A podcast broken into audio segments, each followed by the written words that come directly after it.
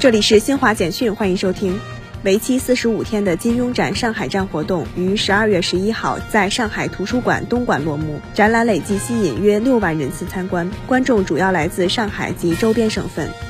第十二届全港学生中国国情知识大赛十一号在香港举行，吸引八千多名来自全港二百四十所大中小学的学生参加，报名人数创历届新高。